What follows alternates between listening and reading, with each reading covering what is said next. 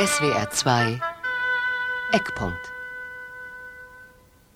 Frauen und Macht. Anmerkungen zum Weltfrauentag von Astrid Springer. Treffender war das Thema kaum ins Bild zu setzen. Am Rosenmontag ritt ein Edmund Stoiber aus Pappmaché mit triumphierendem Lächeln auf einer Hirschkuh durch Düsseldorf. Der Kuh hatten die Narren das Gesicht von Angela Merkel gegeben. Hunderttausende jubelten. Damit ist zum Thema Frauen und Macht schon das Wichtigste gesagt. Männer dominieren über Frauen nach wie vor. Die Frage am Weltfrauentag ist, wie bringen die Männer das bloß fertig? immer noch immer wieder. Es kann doch eigentlich nicht sein, dass mehr als 50 Jahre nach Inkrafttreten des Grundgesetzes, nach fast 53 Jahren der Gleichberechtigung von Mann und Frau, trotz Förderplänen, Gleichstellungsgesetzen und Gleichstellungsbeauftragten, die Frauen in ihrer überwältigenden Mehrheit von den Schaltzentren der Macht noch immer ferngehalten werden. Zugegebenermaßen, es hat sich schon manches gebessert. Frankfurt, Bonn, Heidelberg und Kiel zum Beispiel haben eine Oberbürgermeisterin. Schleswig-Holstein hat eine Ministerpräsidentin. Gerichtspräsidentinnen gibt es seit langem. Auch die Präsidentin des Bundesverfassungsgerichtes ist eine Frau. Aber wann immer konservative Kräfte an die Regierung kommen, jüngstes Beispiel der Schillsenat in Hamburg, dann verschwinden die Repräsentantinnen des weiblichen Geschlechts auch sehr schnell wieder von der Bildfläche. Unterm Strich kann von einer Erfolgsbilanz nicht die Rede sein. Nur sechs Prozent Frauen sind in Deutschland im Top-Management vertreten. In der Wirtschaft sind es sogar nur drei Prozent. An den Hochschulen studieren inzwischen mehr als die Hälfte Frauen, aber nur sieben Prozent der Professoren sind weiblich. Und in der Spitzengruppe der C4-Professoren sind es sogar wiederum nur drei Prozent. Frauen verdienen in Westdeutschland immer noch knapp ein Viertel weniger als Männer mit anderen Worten. Dort, wo Macht ausgeübt wird und wo entsprechend viel Geld zu verdienen ist, dort sind die Männer nach wie vor unter sich. Wer an der Macht ist, der will sie auch behalten. Nicht einmal das Wahlrecht war in der Geschichte der Emanzipation so hart umkämpft wie der Zugang zur Bildung. Gebildete Frauen machten ein Privileg streitig, von dem Männer bis dato glaubten, dass es nur ihnen zustünde. Die Frau, die einen Beruf ausübt und ihr eigenes Geld verdient, die wird unabhängig vom Mann. Und obwohl die meisten es nicht zugeben würden, viele Männer finden eine unabhängige Frau bis heute bedrohlich. Solange ihr der Zugang zur Bildung verwehrt war, musste sie, um versorgt zu werden, verheiratet sein. Und damit hatte der Ehemann, auch vom geltenden Recht her, unumschränkte Macht über seine Frau. Vom Inkrafttreten des bürgerlichen Gesetzbuches im Jahre 1900 und noch bis 1957 war die Ehefrau das Mündel ihres Mannes. Er allein hatte die Entscheidungsgewalt in allen ehelichen Angelegenheiten. Der Ehemann bestimmte Wohnung und Wohnort der Familie. Er verwaltete das Vermögen seiner Frau. Das, was in der Ehe erworben wurde, gehörte ausschließlich ihm. Die Frau musste den Haushalt und die Kinder versorgen und im Geschäft des Mannes mitarbeiten. Wollte sie berufstätig sein, durfte sie das nur mit seiner Zustimmung. Wenn es nach 1957 mit dem Inkrafttreten des Gleichberechtigungsgesetzes schon nicht mehr möglich war, den Frauen die Berufstätigkeit zu verbieten, dann musste man sie dort an den Hammelbeinen packen, wo sie am verletzlichsten sind, in ihrer Eigenschaft als Mütter. Das war schon immer so. Die ersten sogenannten Mutterschutzvorschriften aus den Gewerbeordnungen des 19. Jahrhunderts waren de facto Arbeitsverbote. Die Frauen durften vor und nach der Geburt nicht zur Arbeit kommen, aber einen finanziellen Ausgleich dafür gab es nicht. In der Weimarer Republik ermöglichte die sogenannte Erwerbslosenfürsorge seit 1928, dass Frauen aus ihrer Berufstätigkeit wesentlich weniger finanzielle Unterstützung bezogen als Männer. Das bedeutete ganz praktisch, dass eine Frau verheiratet sein musste, um zu überleben. Und das ist der Trick an der Sache, der bis auf den heutigen Tag funktioniert. Mann verfolgt seine Interessen ganz legal per Gesetz. Denn auch dort, wo Gesetze gemacht werden, sind Männer mehrheitlich unter sich. Und am leichtesten lässt sich manipulieren, wenn die Mütter verheiratet sind. Nach dem Zweiten Weltkrieg knüpfte jede soziale Sicherung an die Erwerbstätigkeit an. Steuer- und Rentenrecht gehen, obwohl gesellschaftlich längst überholt, da nur ein Verdienst für eine Familie mit Kindern gar nicht mehr ausreicht, bis heute vom Familienmodell der 50er Jahre aus, in dem der Mann der Alleinverdiener ist und die Frau als Mutter daheim bei den Kindern bleibt. Es war eine mittlere Sensation, als der ehemalige Präsident des Bundesverfassungsgerichtes Ernst Bender 1986 in einem Gutachten für die Hamburger Leitstelle Gleichstellung der Frau einen neuen Begriff definierte, die strukturelle Diskriminierung. Von der strukturellen Diskriminierung sprechen wir dann, wenn in der Beschäftigungspyramide unten viele und oben kaum mehr Frauen vorhanden sind. Die strukturelle Diskriminierung durchzieht alle Rechtsgebiete, die die Lebensplanung von Menschen beeinflussen. Nicht nur Steuerrenten und Familienrecht, sondern zum Beispiel auch das Arbeitsrecht, das Krankenversicherungs- und das allgemeine Versicherungsrecht.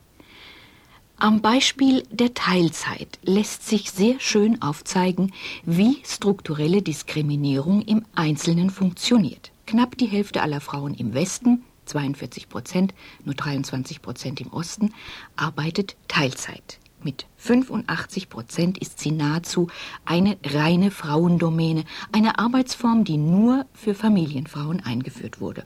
Und nach wie vor wird sie den Frauen als Königsweg angedient, um Beruf und Familie zu vereinbaren.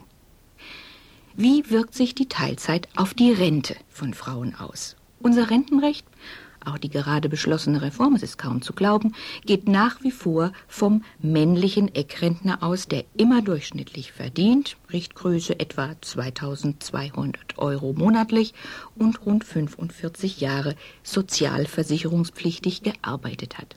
Das bedeutet, eine Frau mit durchschnittlicher Biografie, also Ausbildung, kürzere volle Berufstätigkeit, Familienphase, Rückkehr in den Beruf mit Teilzeit, kann niemals, weil es rechnerisch ausgeschlossen ist, auf eine existenzsichernde Altersrente kommen. Dazu eine einzige Zahl. Zehn Jahre Vollzeit und 20 Jahre Teilzeitbeschäftigung, eine Berufstätigkeit von 30 Jahren, was für Frauen sehr viel ist, bringen rund 375 Euro Rente. Wie wirkt sich die Teilzeit im Steuerrecht aus? Eine verheiratete Frau, die weniger verdient als ihr Mann, ist üblicherweise in der Steuerklasse 5 eingruppiert. Die Steuerklasse 5 behandelt steuerrechtlich den geringeren Verdienst der Ehefrau, als wäre er ein Zusatzverdienst zum Einkommen des Mannes, der ja sowieso schon eine höhere Steuer zu entrichten hat. Das geringe Einkommen der Ehefrau wird also so hoch besteuert, dass ihr vom Bruttoverdienst weniger als die Hälfte übrig bleibt. Und dann sagen sich die Frauen, die daheim ja auch noch die Betreuung ihrer Kinder organisieren und bezahlen müssen, Fahrzeiten zum Arbeitsplatz eingerechnet, das lohnt nicht. Bleib ich doch lieber gleich daheim und lass den Mann das Geld verdienen. Und schon ist es gelungen, Frauen die Erwerbstätigkeit zu verleiden. Um noch einen Moment im Steuerrecht zu bleiben, bis zum heutigen Tag ist es nicht gelungen, das Ehegattensplitting, die Idee der Zusammenveranlagung von Ehegatten abzuschaffen. Es bindet jährlich rund 44 Milliarden Mark, also 22 Milliarden Euro, und honoriert ausschließlich den Trauschein, nicht die Kindererziehung. Das Ehegattensplitting ist ein staatliches Steuersparmodell für Ehemänner.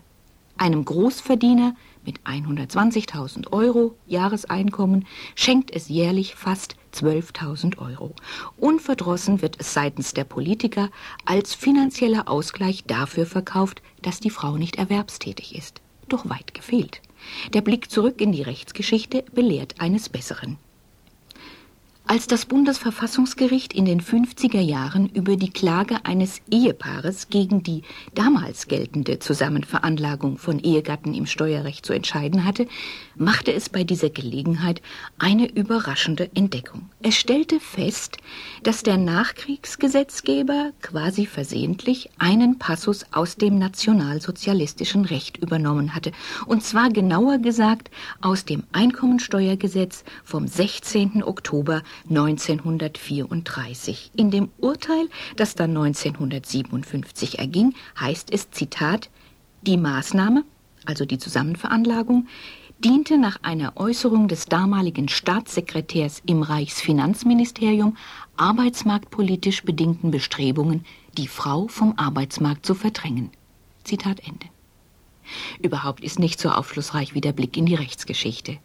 30 Jahre dauerte es bis 1986 ein sogenanntes Babyjahr auf die Rente angerechnet wurde. 30 Jahre lang war das geltendes Recht. Wenn ein Motorradfahrer sich im betrunkenen Zustand um den Chausseebaum wickelte und dann zwei Jahre arbeitsunfähig krank zu Hause blieb, dann bekam er diese Zeit rentensteigernd angerechnet. Die Mutter dagegen, die in dieser Zeit Kinder aufzog, ging leer aus. Das Babyjahr wurde dann aber nicht mit dem Wert von 100 Prozent eines Durchschnittseinkommens, sondern nur mit 75 Prozent bewertet. Die Begründung dafür lautete, Frauen verdienen ja auch weniger. Damals stand noch eine Regelung für Strafhäftlinge in der Reichsversicherungsordnung, wonach Strafhaft mit 90 Prozent eines Durchschnittseinkommens angerechnet wurde. Mit anderen Worten, ein Verbrecher zu werden, wurde höher angesehen, als Mutter zu sein und Kinder aufzuziehen. Im Sachverständigenausschuss des Bundestages, der das Kindererziehungszeitengesetz zwischen 1977 und 1979 vorbereitete, fragte der Abgeordnete Scharrenbräuch den Vertreter der Bundesanstalt für Arbeit, ob denn Arbeitsplätze frei würden, wenn Kindererziehungszeiten im Rentenrecht angerechnet würden. Und der Sachverständige antwortete sicher ebenso wunsch wie wahrheitsgemäß, wenn der Köder, er sprach wörtlich vom Köder, wenn der Köder Kindererziehungszeit von den Frauen angenommen werde, dann würden Arbeitsplätze frei. Deshalb sollten so viel wie möglich an Kindererziehungszeiten angerechnet werden, umso mehr Arbeitsplätze würden frei. Solange die Ehe hält, mag ja auch das Teilzeitmodell so einigermaßen funktionieren. Die Stunde der Wahrheit schlägt dann, wenn die Beziehung scheitert und die Ehe geschieden wird. Während ihrer Ehe sollte die Mutter daheim bei den Kindern bleiben, und sie war dumm, wenn sie arbeiten ging, denn ihr Verdienst wurde ihr überwiegend wegversteuert. Und schlagartig, mit dem Moment der Scheidung, soll die Frau wieder für sich selbst sorgen, was ja gar nicht geht, wenn sie längere Zeit aus dem Berufsleben ausgestiegen ist, schon gar nicht heutzutage und für ältere Familienfrauen. Nun stellt und stellte sich also die Frage nach dem Unterhalt für die Ex-Gattin.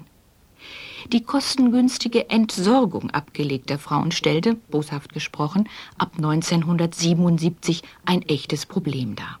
Das Schuldprinzip war abgeschafft und durch das Ehezerrüttungsprinzip ersetzt worden. Das sahen viele geschiedene Ehemänner nicht ein, dass sie ihren Ex-Frauen unabhängig vom Verschulden noch Unterhalt zahlen sollten. Um die gesetzlichen Vorschriften zu umgehen, schlossen eine ganze Reihe von ihnen, nicht selten indem sie auf ihre naiven Frauen massiven Druck ausübten, Eheverträge ab.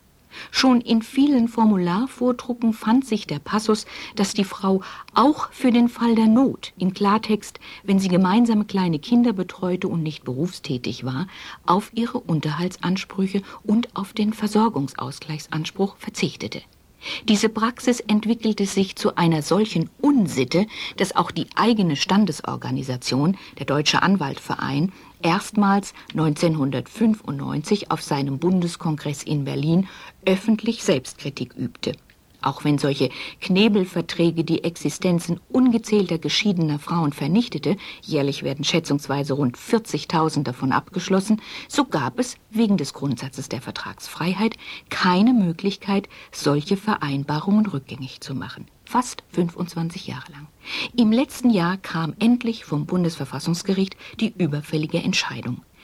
Eheverträge, in denen der wirtschaftlich stärkere Partner seine Interessen einseitig durchsetzt, sind unwirksam.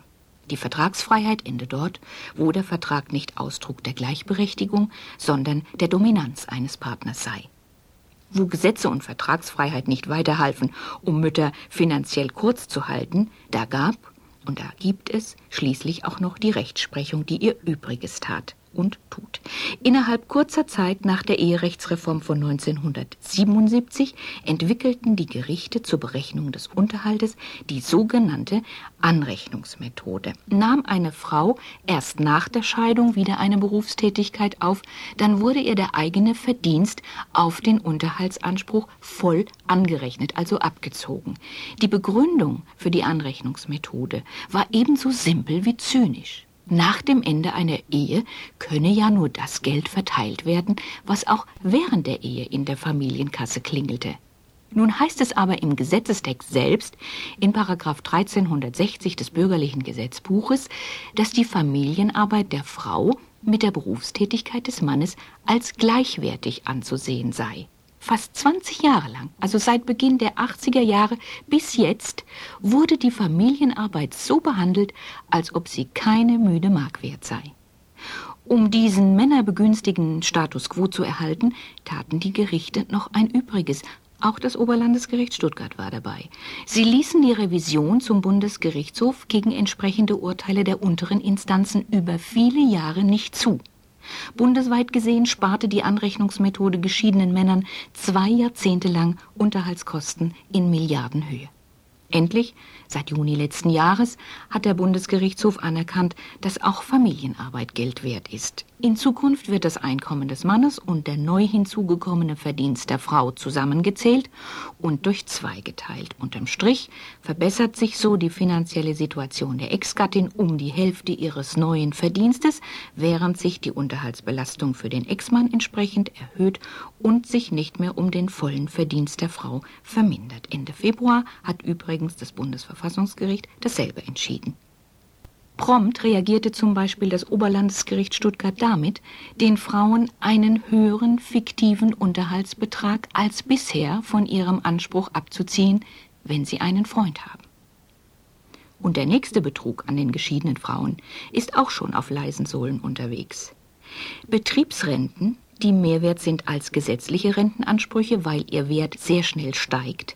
Betriebsrenten fielen bislang, genau wie gesetzliche Rentenansprüche, in den Versorgungsausgleich. 1999 änderten zwei große Unternehmen, die Robert Bosch GmbH und die Deutsche Telekom, ihre Satzungen und stellten jetzt ihren Arbeitnehmern frei, Betriebsrenten als Lebensversicherungen zu kapitalisieren.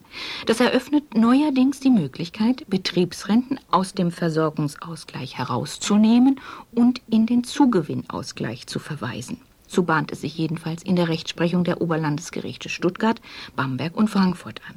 Die Beteiligung der Frau an der Betriebsrente des Mannes beim Zugewinn fällt aber zum Beispiel dann ganz weg, wenn der Mann überschuldet ist, weil er sich teure Autos oder Eigentumswohnungen geleistet hat. Leider kein seltener Fall, Tendenz steigend.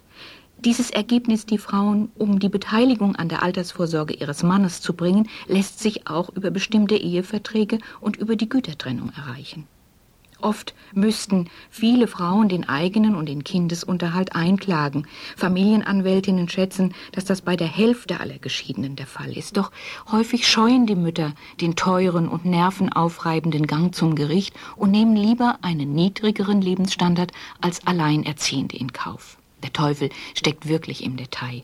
Benachteiligungen lassen sich, je komplizierter die Materien sind, desto besser im Recht verstecken.